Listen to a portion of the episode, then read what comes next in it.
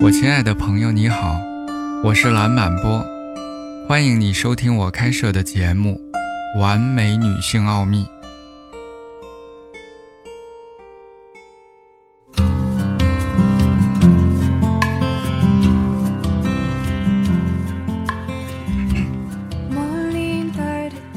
如果你相信媒体所描绘的一切，那么你认为大多数女性都在享受着高潮。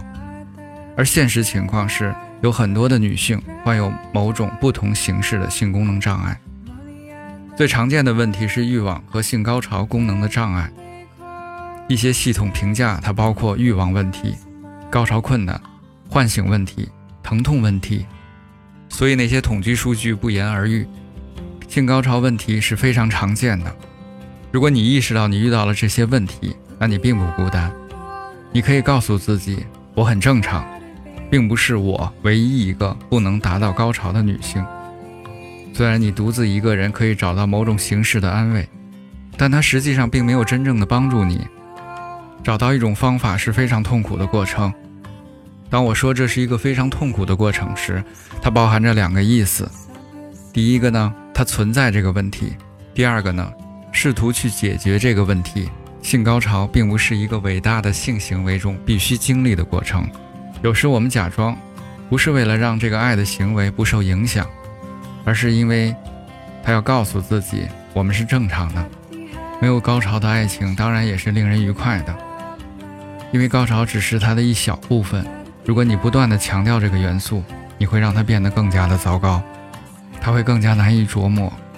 如果你们在性行为中感受到快乐，与伴侣的彼此联系，彼此享受感受，感受一种亲密。感觉到满足，那么它本身就是最好的。不能说女性没有达到性高潮就不能真正的享受性爱。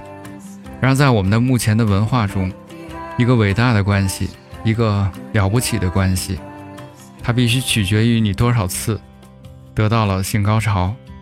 所以说，如果你在跟别人讲我很难得到性高潮，但我很喜欢他，我仍然非常喜欢做爱。